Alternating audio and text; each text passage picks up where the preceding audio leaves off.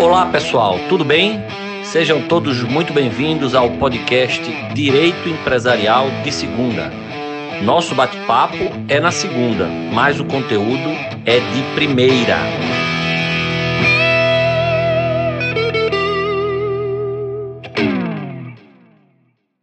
Olá pessoal, tudo bem?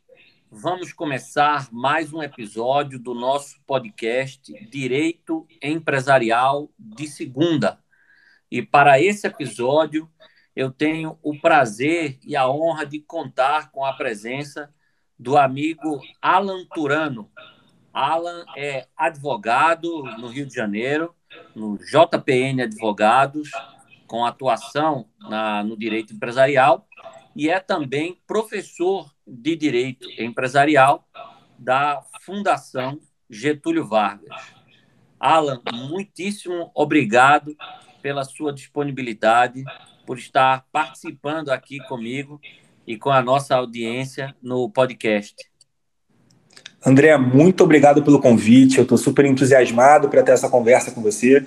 Acho que tanto o projeto quanto as conversas que estão sendo conduzidas são super atuais, super quentes. Estou animado aqui. Vamos ver o que vem pela frente. Que maravilha. Bem, Alan, o tema que eu escolhi para a gente conversar nesse podcast foi o tema é, é, que você é, abordou num módulo é, de aulas especiais que você gravou para os alunos do meu curso online de Direito Empresarial.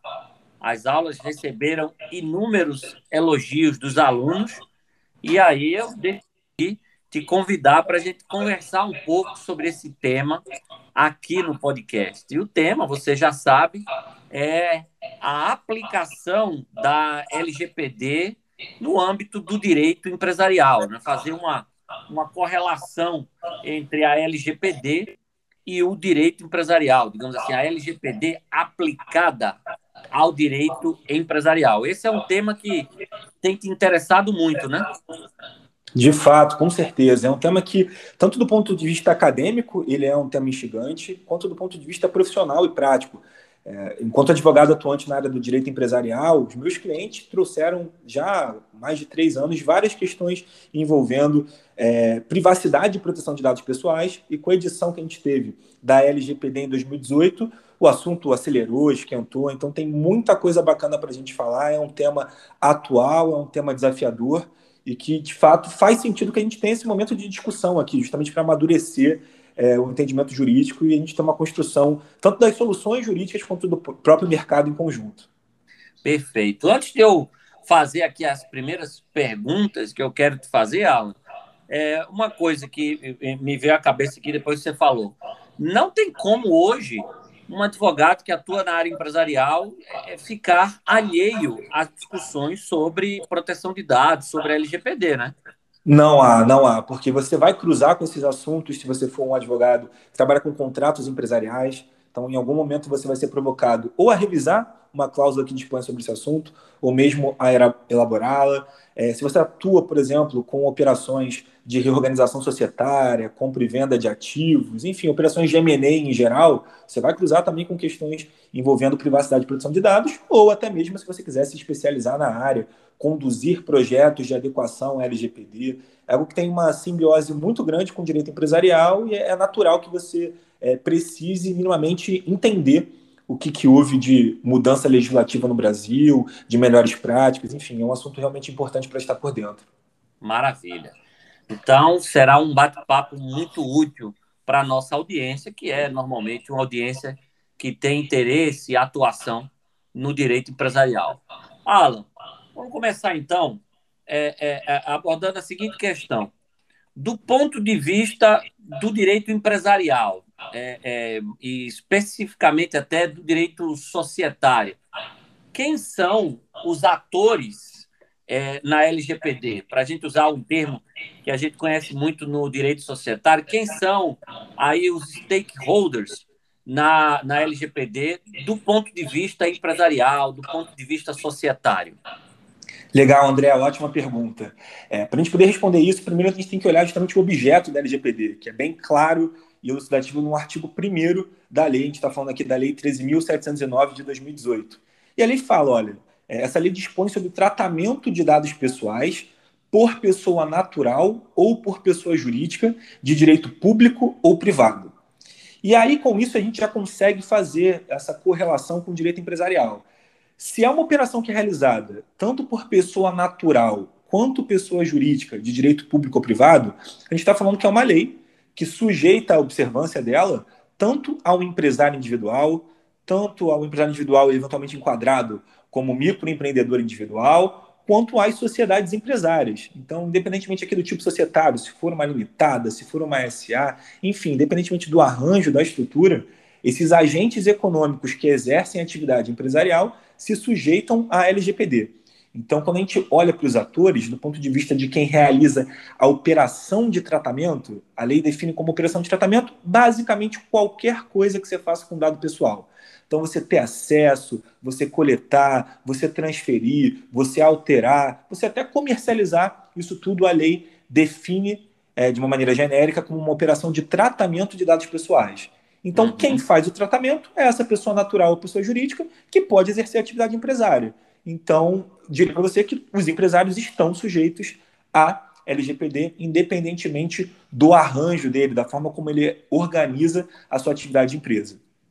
Entendi, maravilha. É, a lei, é, ela fala, quando a gente vai é, ter contato com a lei, ela usa algumas é, expressões. É, ela fala em titular, ela fala em controlador, ela fala em operador, ela fala em encarregado. Isso tudo quando se refere a, a, aos dados, né? Como é que a gente correlaciona essas expressões, titular, controlador, operador, é, encarregado? Como é que a gente correlaciona essas, essas expressões com o direito empresarial, com aquelas expressões é, com as quais estamos mais familiarizados no direito empresarial. Como é que você faz essa, essa correlação? Legal, ótimo. É, pegando esse primeiro conceito, né, o conceito básico de titular. Titular é a pessoa que se referem os dados pessoais e é a pessoa natural. Né? Então, a gente está falando aqui de pessoa física, a gente está falando aqui do indivíduo. Então, o titular ele é basicamente o dono dos dados. Né? A LGPD optou por fazer esse recorte e proteger exclusivamente os dados das pessoas naturais. Então, quando a gente pensa aqui, fazendo a correlação com o direito empresarial, uma sociedade empresária, por ser uma pessoa jurídica, não, mesmo as sociedades não personificadas, elas não são consideradas pela lei titulares de dados pessoais. Então, a gente tem que fazer aqui o recorte apenas para a pessoa natural. Ao passo que o controlador, o operador ou mesmo o encarregado, é, eles podem sim assumir a condição de pessoas jurídicas. Então, quem seria o controlador e o operador? Né? A lei define controlador como aquele que toma as decisões referentes ao tratamento de dados pessoais e o operador é aquele que executa em nome do controlador. Perfeito. Pode ser que em determinado momento a mesma pessoa assuma ambas as condições. Sim. E aí, a gente fazendo aquela correlação, até com relação à primeira pergunta, é, um empresário, seja ele pessoa natural ou pessoa jurídica, né, e aí sendo pessoa jurídica revestida de qualquer tipo societário, pode assumir tanto a condição de controlador quanto de operador. Né? Então, é, a gente vai definir de acordo como ele exerce a sua atividade empresarial em conexão com o tratamento de dados. Se ele for quem toma as decisões, quem decide para quem vai vender, para quem vai transferir, o que vai ser feito com os dados, ele é considerado controlador, e se ele é quem efetivamente executa isso, ele vai ser considerado operador. Uhum. Entendi. Perfeito. Você uh, falou do encarregado? Então, o encarregado, ele seria o que a gente, ele não é o que a gente considera um agente de tratamento, né? O encarregado não é quem efetivamente faz a operação, nem quem toma a decisão. Ela é uma figura nova que foi criada pela LGPD para funcionar como um ponto de contato entre o titular, que é o dono do dado, e o agente econômico que faz o tratamento, que seria esse perfeito, controlador ou operador. É uma figura nova que até no direito é, comparado, né, em especial o regulamento europeu, é, a GDPR, o General Data Protection Regulation, que é o regulamento europeu que cuida desse tema lá na União Europeia, ele chama essa figura do encarregado de Data Protection Officer. Uhum. Né, e uhum. pode até criar alguma certa é, confusão com as figuras do, dos administradores aqui das sociedades empresárias, a gente pode até Sim. falar disso na sequência, Mas esse encarregado ele é basicamente um ponto de contato entre o titular e o agente econômico. Havia até uma discussão se precisaria ser uma pessoa natural ou se poderia ser uma pessoa jurídica. A LGPD passou, apesar dela ser uma lei muito nova, né, editada em 2018, ela já passou por algumas alterações, seja por via de medida provisória ou por lei ordinária mesmo. E a partir dessas alterações ficou muito claro que é qualquer pessoa, não tem restrição se é pessoa natural ou pessoa jurídica. Ou seja, um indivíduo pode assumir essa posição de encarregado, ou mesmo uma pessoa jurídica pode ser um encarregado é, e atuar como esse canal de comunicação. Então, é uma frente muito importante, porque quando a gente fala em, em titular de dados, a gente está falando, às vezes, de um número muito grande de pessoas, muitas vezes sem uma certa instru instrução, sem ter um conhecimento, e ele funciona como esse ponto, esse ponto de diálogo entre o agente econômico e o titular dos dados pessoais. Perfeito. Então, é, a gente pode, de certa forma, é, ou não, eu queria te ouvir, fazer essa relação que você mencionou do encarregado né, desse é, desse novo ator aí que a, que a LGPD trouxe, com o administrador de uma sociedade empresária, por exemplo? Então, essa é uma correlação Você vê essa relação?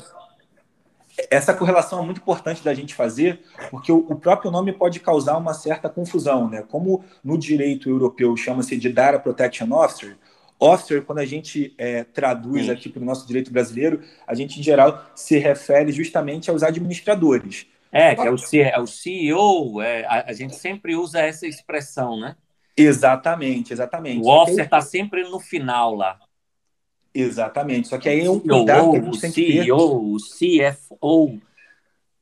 Isso, e aí a gente consegue, aí tem o COO também, o mercado Sim. vai criando várias posições com isso. Mas tal qual a gente tem que tomar um cuidado quando a gente fala em direito societário, nem todo mundo que recebe a alcunha de diretor é um diretor para fins societários, né? um diretor com Sim. cargo previsto no Estatuto Social. É muito comum a gente ver isso com um diretor jurídico, por exemplo, Sim. que tem essa alcunha, mas para fins societários ele não tem os poderes de representação da pessoa jurídica. Uhum. E é esse caso do encarregado é um cuidado muito grande que a gente tem que ter, porque o encarregado ele não é administrador. Então, por mais que do ponto de vista societário, né? Exatamente, do ponto de vista societário, ele não é administrador, ele não tem poderes de representar a pessoa jurídica, de agir em nome dela, de assinar contratos por ela, a menos que, claro, sejam otorgados esses poderes para fins de procuração ou mesmo que haja é, a coincidência de uma pessoa de ocupar ao mesmo, ao mesmo tempo o cargo de diretor de uma sociedade anônima, ou mesmo de um administrador eleito no contrato social em uma limitada, e de encarregado. Mas o fato dele ser encarregado, a gente não pode ter essa confusão dele ser um, por si só, um administrador para fins societários. Entendi. E até um ponto interessante, André, nisso, que o nosso direito brasileiro hoje, né, é, você pode até falar até com mais propriedade do que eu, ele não admite é, a figura de uma pessoa jurídica como administrador de uma sociedade. A gente é, tem lá... É, é, que é uma, é uma regra, inclusive, que recebe muitas críticas, né? Exatamente. E aí, aqui nesse caso, ao contrário, esse encarregado ele pode ser uma pessoa jurídica, o que está aí uma outra distinção boa para separar. A gente fica sempre com, com esse cuidado de quando a nossa legislação usa termos que podem causar alguma confusão, né? Então, quis fazer esse destaque para as pessoas, quando lerem esse Data Protection Officer, não confundir com os diretores do nosso direito societário. Isso normalmente acontece, não é, Alan? Quando a gente tem uma legislação nova que acaba é, se inspirando em legislações é, estrangeiras e acaba tendo que traduzir para o português uma série de expressões, né? Porque aí você, quando vai traduzir, às vezes é, é, é, aquela expressão ela tem um sentido numa língua estrangeira que difere do sentido que ela normalmente tem no português. Foi exatamente o que você falou aí do officer, né? É uma expressão que normalmente, quando a gente traduz para o direito empresarial, tem um sentido, e aqui ela acaba tendo outro sentido. O legislador tem que ter esse cuidado, né? Com certeza, eu acho que até dentro do direito societário, um exemplo muito grande disso é quando a gente fala, por exemplo, do Board of Directors, que algumas Sim. pessoas assim podem ser levadas a achar que seriam os diretores, mas não a, a, nossa, a nossa comparação aqui seria o conselho de administração. Exatamente. Então seria um falso cognato, né, nesse caso. Exatamente. É assim, e quando o legislador não tem esse cuidado, é, quem tem que ter esse cuidado são os operadores, né? É, é, a, a, tem que fazer toda uma construção aí doutrinária e às vezes jurisprudencial para deixar essas diferenças muito bem muito bem colocadas. Pois é, e até um, um, outro exemplo dentro disso que tem causado algumas confusões, e não propriamente com relação a, ao, ao termo, né, mas ao instituto jurídico em si, é a figura do microempreendedor individual. Sim. É muito comum de você ver, assim, sites na internet falando um pouquinho dessa figura e o caracterizando como pessoa jurídica. Ah, não é. Sim. É, eu, gra... eu coincidência você falar isso, que eu gravei uma aula é, hoje, hoje mais cedo, antes de a gente gravar esse podcast, eu gravei uma aula em que eu falei da Lei Geral de Microempresas e Empresas de Pequeno Porte e eu destaquei justamente isso. Eu sempre falo isso. As pessoas, é, no âmbito do, do, da, desse universo né, de ME, PP, MEI, as pessoas costumam ter, é, fazer duas confusões. Uma é essa que você colocou, é, de achar que é pessoa jurídica simplesmente porque tem um CNPJ, né? É, e a, a, outra, a outra confusão que se faz é achar que ME, EPP, MEI são siglas que identificam novos tipos societários, né? É, Exatamente. Quando, na verdade, são qualificações jurídicas que a gente pode atribuir tanto a um empresário individual, como a uma IREL ou uma sociedade empresária. É, e no âmbito da, da LGPD, voltando aqui para a LGPD, eu penso que isso deve acontecer muito. Por quê? Porque houve a necessidade de traduzir uma série de, de, de termos que, como a gente disse, a, às vezes não correspondem exatamente ao sentido tradicional que aquela expressão é, sempre teve no âmbito de um determinado ramo jurídico. Exato, eu puxei até esse assunto do MEI justamente para destacar, na linha do que a gente está falando, né, que o titular ele tem que ser pessoa natural, o MEI pode ser Sim. titular de dados pessoais. E aí eu acho até bom para a gente fazer aquela correlação para pensar o seguinte: poxa, mas a pessoa jurídica, né? A pessoa jurídica também não pode ter dados pessoais? Pode mas aí não é objeto de proteção da LGPD. Então, assim, a gente tem todos aqueles casos em que você confere pelo Código Civil a proteção dos direitos da personalidade estendidas à pessoa jurídica. Né? Ou mesmo em outras legislações. A própria legislação que você domina bastante, que é a lei, a, a lei do registro de empresas mercantis, né? fala lá da proteção do nome empresarial. Sim. E aí, muito embora a pessoa jurídica tenha seus dados pessoais, o nosso legislador optou por não tutelar pela LGPD a proteção dos dados pessoais das pessoas jurídicas. Então, quando a gente fala de proteção. Era essa é uma pergunta que eu ia te fazer: se, é, se, a, se, se, as pessoas jurídicas elas são protegidas no âmbito da LGPD. Não são. E aí, uma, um cuidado que a gente tem que ter não é que, eu, não é que a gente vai afirmar que pessoa jurídica não tem proteção dos seus dados pessoais. Tem. Né? O que a gente já, já viu de julgados do STJ que reconhece é, dano moral por violação uhum. à reputação. É, tudo isso é protegido. Né? O que não é, o instrumento de proteção não é LGPD. Então, eu não posso, se eventualmente eu tenho lá é, algum tipo de dano causado ao mau uso do meu nome empresarial, em alguma notícia, alguma fake news, eu não posso ajuizar uma ação indenizatória com fundamento na LGPD para tutelar a reparação desse dano. Então, esse é um cuidado muito importante que a gente tem que ter de separar.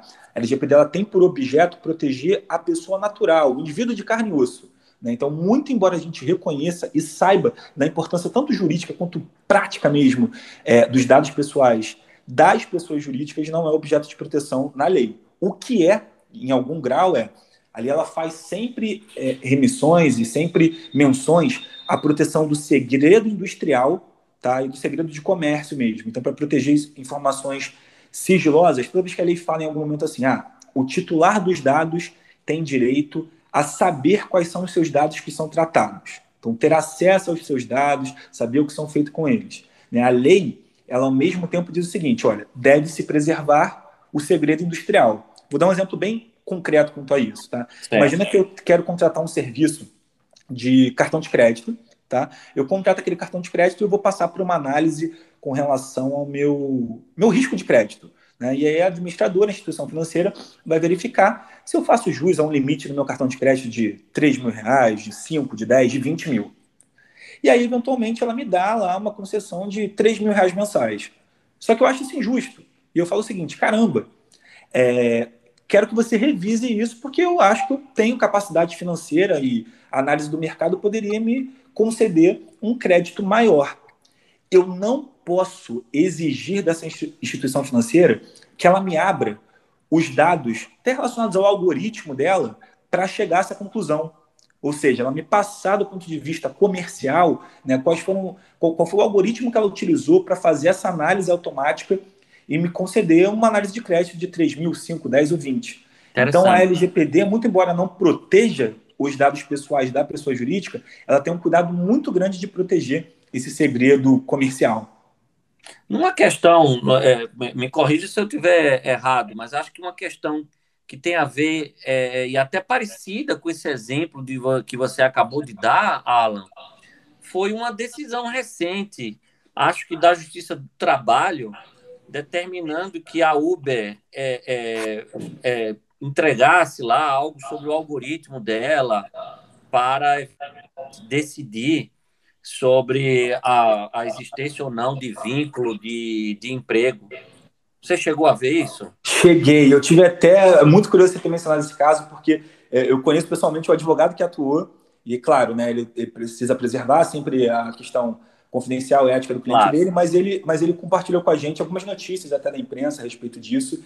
E é, é, justamente esse caso. O argumento da Uber era justamente que se ela publicizasse esse algoritmo, ainda que em um processo sob segredo de justiça, ela estaria colocando em risco toda a continuidade da sua atividade empresarial. Porque o grande, o grande ativo dela é justamente. É o algoritmo é justamente essa são, são justamente esses dados. E aí, André, foi ótimo você ter puxado esse, esse caso, porque ele reforça um, um cuidado muito importante que a gente tem que ter. A LGPD ela é uma lei pró-inovação. Tá? Ela tem, dentro ah. dos artigos dela, ela tem um artigo que é dedicado exclusivamente a falar quais são os fundamentos da LGPD, que é justamente o artigo 2 dela. E aí, quando a gente pega os incisos do artigo 2 tem lá respeito à privacidade, à liberdade de expressão, de informação, à inviolabilidade da intimidade, tudo isso voltado às características dos direitos da personalidade do titular, né? Mas ela vai na sequência, e aí sem nenhuma ordem hierárquica, ela cita lá nos incisos 5 e 6 do artigo 2 que são fundamentos da LGPD, o desenvolvimento econômico e tecnológico e a inovação, a livre iniciativa, a livre concorrência e a defesa do consumidor. Então, assim, é completamente equivocado quem acha que essa legislação ela coloca a pessoa física num pedestal, como se ela tivesse direito a qualquer pedido que ela fizesse, é, e colocasse, engessasse a atividade econômica, impedindo que você tivesse inovação, você colocando em risco isso. Então, o caso da Uber é, ele é muito claro nesse ponto. É, eu não posso, base em legislação nenhuma, colocar em risco a própria preservação da atividade econômica inovadora que eles têm, né? expondo esses dados pessoais, que são dados é, extremamente sensíveis no sentido empresarial, é, ao risco né? de você ter, de fato, aquela propriedade intelectual sendo colocada de forma ostensiva, podendo ser copiada por alguém, quebrando justamente uhum. o diferencial econômico que eles têm. Ou seja, a despeito de os dados é, de pessoas jurídicas não serem protegidos pela LGPD, né, como você bem colocou, o titular é necessariamente pessoa física, isso não significa que a pessoa jurídica esteja completamente esquecida pela lei. Existem vetores interpretativos, podemos dizer assim, que podem é, é, ser utilizados é, pontualmente na defesa de interesses legítimos de pessoas jurídicas, especialmente aquelas que desenvolvem a atividade empresarial. Eu acho que esse exemplo que você deu é bem, é bem ilustrativo disso que a gente está falando, né? Com certeza. E aí, com isso, a gente tem a própria, o próprio texto expresso da lei reconhecendo, claro, que são, são elementos até previstos na nossa Constituição, né? Você Sim. proteger justamente o desenvolvimento econômico, a, a, inovação, mas a LGPD, o legislador tomou cuidado de positivar isso de forma expressa no texto da lei.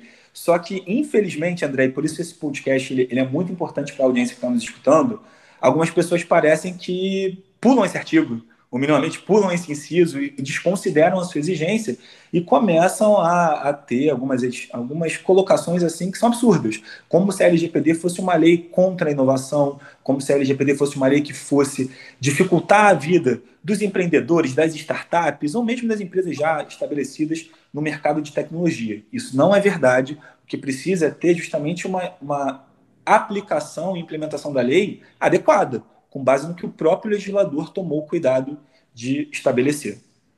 É, mas aí a gente tem que ter um cuidado de construir essa, é, é essas interpretações.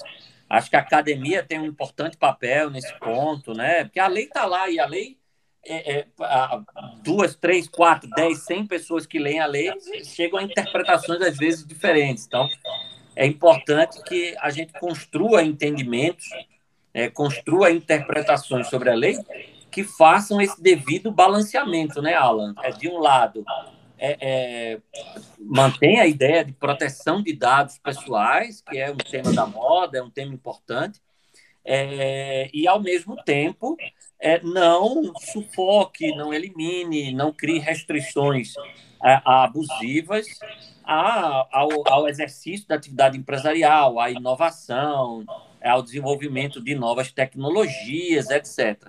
Encontrar esse balanceamento vai ser o grande desafio, né? Vai ser, inclusive está sendo, esse ponto que você puxou, tem um exemplo muito concreto que está em ampla discussão hoje, que é a questão da responsabilidade dos agentes econômicos. Né? E a gente aqui falando em direito empresarial, basicamente responsabilidade do empresário que trata uhum. dados pessoais. E tem uma discussão muito hoje, é, a gente tem na, na LGPD dois tipos de responsabilização a responsabilização administrativa, que ela é conduzida por uma autoridade chamada de Autoridade Nacional de Proteção de Dados. Não é uma autarquia ainda hoje, não é uma agência reguladora. É a NPD. É, a NPD ela é uma entidade vinculada à presidência da República, mas a NPD faz a fiscalização administrativa e foi incumbida a ela justamente aplicar eventuais sanções, que não são só sanções pecuniárias, tá? a gente pode ter sanções de ponto de vista pedagógico, como advertência. E do outro lado, a gente tem sanções de natureza judicial, que o próprio titular que se sinta prejudicado, que uhum. entenda que teve algum direito violado, pode buscar a sua tutela extrajudicial mesmo, né? Por que não uma composição extrajudicial, ou judicialmente por meio de uma ação indenizatória. E a discussão que tem hoje, que é, a gente tem já julgados ainda instâncias inferiores, isso ainda não chegou no STJ, mas de uma maneira bem dissonante, é se o mero incidente de vazamento, né, se um incidente de segurança com, com os dados, ou seja, eu tinha lá um empresário que tinha uma base de dados e essa base de dados ficou exposta. Esses dados passaram a ser acessíveis a terceiros não autorizados, até mal intencionados.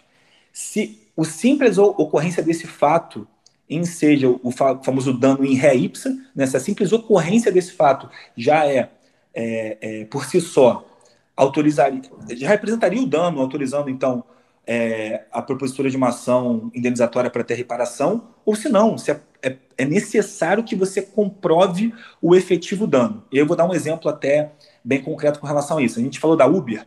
A própria Uber, antes da LGPD, ela passou por um incidente de segurança que ela teve a sua base de dados exposta.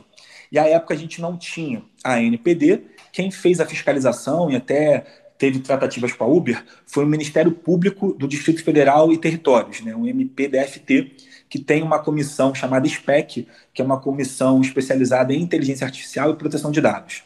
Como foi um crime que ocorreu no ambiente digital, né, houve esse incidente por meio de ação de hackers, o MP do Distrito Federal optou por tomar essa, essa, essa frente na negociação com a Uber. E naquela época o MP verificou o seguinte: Olha, houve o vazamento de dados, mas esse vazamento por si só não causou dano aos titulares, porque não foram expostos dados de cartão de crédito, uhum. não foram expostos dados de localização. Basicamente foram expostos os nomes de quem eram os titulares das contas no Uber e outros dados que não causavam prejuízo em concreto. E aí foi interessante que, justamente nessa, nessa tratativa com a Uber, não houve nenhum acordo pecuniário houve simplesmente uma nota publicada para a Uber dar ciência aos titulares que isso tinha acontecido. E eu acho esse tipo de conduta muito salutar, porque se a gente entrar em uma linha, né? a gente está falando sobre maturidade da doutrina e própria Sim. jurisprudência. Se a gente entrar numa linha que qualquer incidente de segurança por si só autoriza o titular a ser indenizado por isso, a gente quebra os empreendedores. Claro. Porque um incidente de segurança, pessoal mais da área técnica, eu acabo na, na advocacia, eu não sou formado em, em sistemas da informação, nem, te, nem tecnologia da informação, mas eu dialogo bastante com profissionais técnicos. E, e tem uma frase que é muito comum que se diz o seguinte: olha, não é uma questão de se haverá ou não um incidente de segurança. É quando. Exatamente. Exatamente. Então, por isso a gente não pode ter essa interpretação da lei. E aí eu me posiciono aqui enquanto profissional, mas também enquanto é, é, um operador de direito que contribui para a doutrina. A gente não pode ter uma interpretação de que o dano por si só decorre da, da, viola, da do incidente de segurança. Senão a gente vai estar colocando em risco quem movimenta a economia do Brasil. E essa não é de forma nenhuma a intenção da LGPD. Maravilha. É preciso ter um, a comprovação de um dano efetivo né, para que você tenha uma, uma eventual responsabilização pecuniária. Concordo 100%, concordo 100%. O que não impede de que você, em, é, é, em ocorrendo esses, esses incidentes, é, determine outras medidas, como essa que foi determinada para Uber. Medidas de transparência, né, de, de advertência ou coisas do tipo. Exatamente. Acho até que a base da LGPD ela é uma lei que assim, tem movimentado muito trabalho. A gente tem visto aí muitas pessoas buscando se especializar na área, buscando entender um pouquinho melhor e atuar, porque ela cria uma série de obrigações até do ponto de vista documental. Você precisa fazer alguns relatórios, precisa produzir alguns documentos, atualizar as suas políticas de privacidade. Cria então, um ela... custo, né? Exato, tem um custo, com certeza. Tem um custo não só de, de assessoria, muitas vezes externa, quanto um custo de capital humano interno, porque é um trabalho de adequação da LGBT. Há um custo de conformidade aí, é, é, inegável.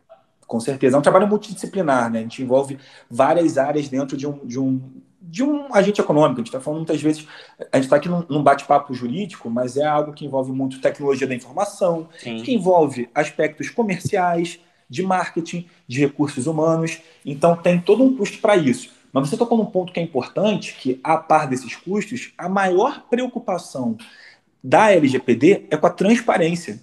A preocupação dela não é punitiva. Exato. Não tem aquela sanha arrecadatória. Ah, vamos multar por multar e utilizar esse recurso para alguma destinação. Não, a, a, ideia é justamente pedagógica, de transparência e de difusão do que a gente chama de é, cultura de, de proteção de dados. Eu acho que esse é o, o objetivo final da lei.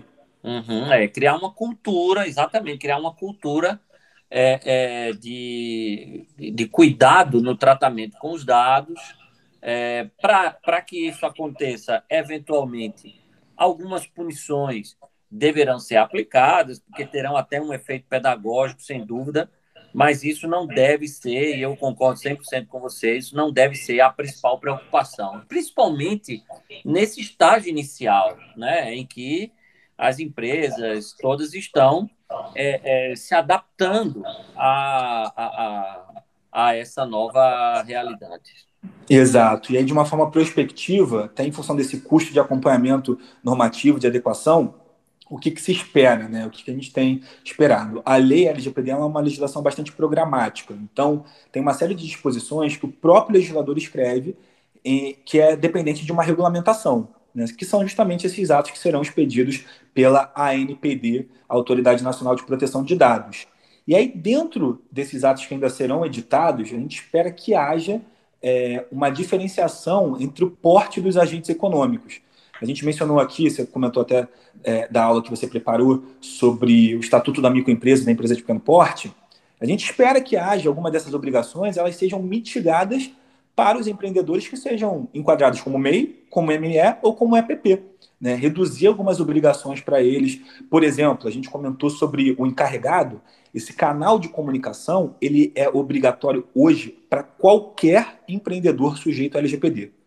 Todos eles precisam nomear. Pode ser um funcionário interno, uhum. pode ser um prestador de serviço externo, pode ser uma pessoa natural. Eu sou encarregado é, de, algumas, de alguns clientes, ou pode ser mesmo uma pessoa jurídica, um escritório de advocacia, uma empresa de consultoria em serviço de informação, podem ser encarregados externos. Só que isso uhum. já é custo. É um novo mercado até que se cria para algumas pessoas, né?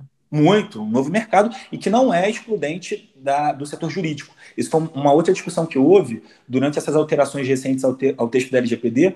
Houve uma medida provisória que tentou incluir na LGPD a obrigatoriedade de você ter formação jurídica para atuar como encarregado. Ah, e. E isso acabou sendo isso acabou sendo retirado né, no projeto de conversão da MP em lei, é, justamente para não causar uma reserva de mercado. Claro, óbvio. Então, mas é um, um novo mercado enorme que acontece, que, que, acontece, mas que gera um custo. Né? E aí, para justamente sopesar esse, esse custo de acompanhamento normativo, é, há uma discussão hoje muito forte para que seja editado algum ato pela NPD para isentar, para tornar facultativo a nomeação de encarregado para empreendedores enquadrados como ME, por exemplo, eventualmente até como EPP, Sim, que já é um enquadramento que considera... Para você minimizar este, este custo de conformidade que eu mencionei, né? Porque para os pequenos realmente é complicado. Exato, e já é algo que, que já é utilizado por várias outras legislações, né? A gente tem várias legislações que, que consideram justamente esse enquadramento como ME e EPP, a gente tem a lei do investimento anjo, agora o, o marco legal das startups, a própria lei Isso. de licitações, que já, que já consideram. Então, acho que faria todo sentido, até para uma leitura orgânica do nosso ordenamento, que a LGPD, ou minimamente os atos normativos decorrentes dela, considerasse o seguinte: não, vamos, vamos criar menos obrigações para os empreendedores enquadrados como ML ou EPP. Perfeito, maravilha. Alan, muito bom o bate-papo, muita, muita informação extremamente útil para nós que gostamos aqui do, do direito empresarial. E eu, eu, eu tenho esperança de que os aplicadores da LGPD, de que o nosso Poder Judiciário tenham uma visão da LGPD como você tem. E eu, eu torço para que você continue aí produzindo academicamente é, para ajudar a todos nós a, a, a, construir uma interpretação é, que compatibilize a proteção de dados de um lado e a, a, o livre desempenho é, de atividade empresarial, é, a, a, livre iniciativa, a livre concorrência, etc. A LGPD não pode ser mais um obstáculo ao exercício de atividade empresarial pelos empreendedores brasileiros. Isso é muito perigoso. A gente tem que encontrar aquele justo balanceamento que nós mencionamos aqui. E eu torço para que aqueles que aplicam a lei tenham essa ótima visão que você tem, que consegue fazer esse sopesamento e, e construir interpretações que respeitem a atividade empresarial e aqueles que a exercem. André, estamos 100% alinhados com relação a isso. Eu acho que esse tem que ser o pensamento mesmo. E eu agradeço o seu espaço, o seu canal, que atinge muitas pessoas, justamente para a gente trazer essa visão. Acho que isso é algo que, que é salutar para toda a nossa sociedade, para todo o nosso mercado. Então, gostaria muito que demais profissionais, colegas que estão atuando na área, é, observassem sobre essa ótica, que assim, não é porque é a ótica que eu defendo, mas é a ótica que eu entendo até como correta, mesmo, e a gente tem bons fundamentos para isso. Então, te agradeço pelo seu espaço, acho que a conversa foi ótima, foi produtiva, e vamos pensar aqui justamente em formas de, de facilitar o exercício de atividades empreendedoras no Brasil, não dificultar. Maravilha, é isso mesmo, meu amigo. Muito obrigado. Aqueles que, que querem ter é, mais conhecimento sobre esse assunto, vou fazer um jabá do meu curso aqui, que inclusive vai ter nova turma aberta em 26 de julho, né? Então tá bem perto. É, o Alan ministrou um módulo especial, acho que foram três aulas, né, né Alan? Exato, é, três aulas. É, foi um módulo longo, é, com três aulas aí de aproximadamente uma hora, creio eu, cada uma sobre LGPD aplicado ao direito empresarial. Então, quem quiser aprender mais sobre esse assunto, no meu curso, vocês vão ter acesso a essas aulas. Alan, Muitíssimo obrigado mais uma vez pela sua participação. Eu abro aqui para você fazer as suas considerações finais.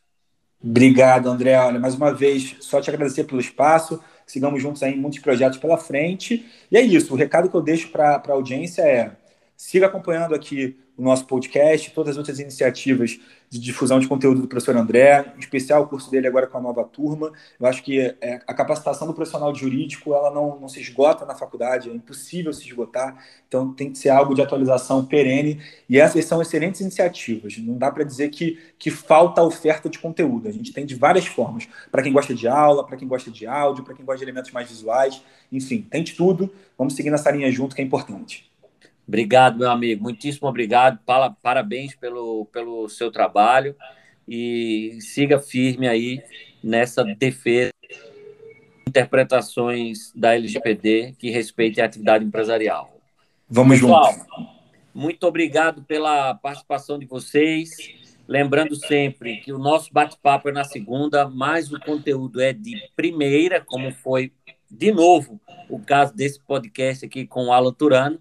E eu aguardo todos vocês na próxima semana com mais um Direito Empresarial de Segunda.